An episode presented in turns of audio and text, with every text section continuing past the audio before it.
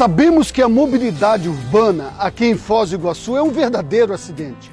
Basta perceber que a condição que deveria permitir o deslocamento das pessoas para desenvolver relações sociais e econômicas deixa muito a desejar.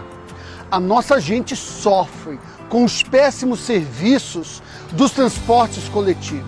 Os pedestres se sentem ameaçados pois em muitos casos vive uma espécie de disputa por espaço com os carros.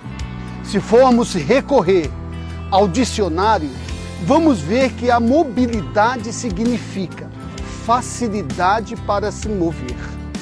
A ideia, então, é tornar esse movimento fluido e prático. Lamentavelmente, aqui em Foz do Iguaçu, isso não passa de uma teoria distante da nossa realidade. Por isso, com Nelton 12, eleito prefeito de Foz do Iguaçu, iremos começar imediatamente com a revisão dos contratos e de todo o sistema de transporte da nossa cidade.